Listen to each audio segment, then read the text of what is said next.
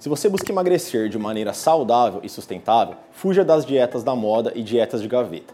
Todo planejamento alimentar deve ser individualizado, respeitando as particularidades de cada indivíduo.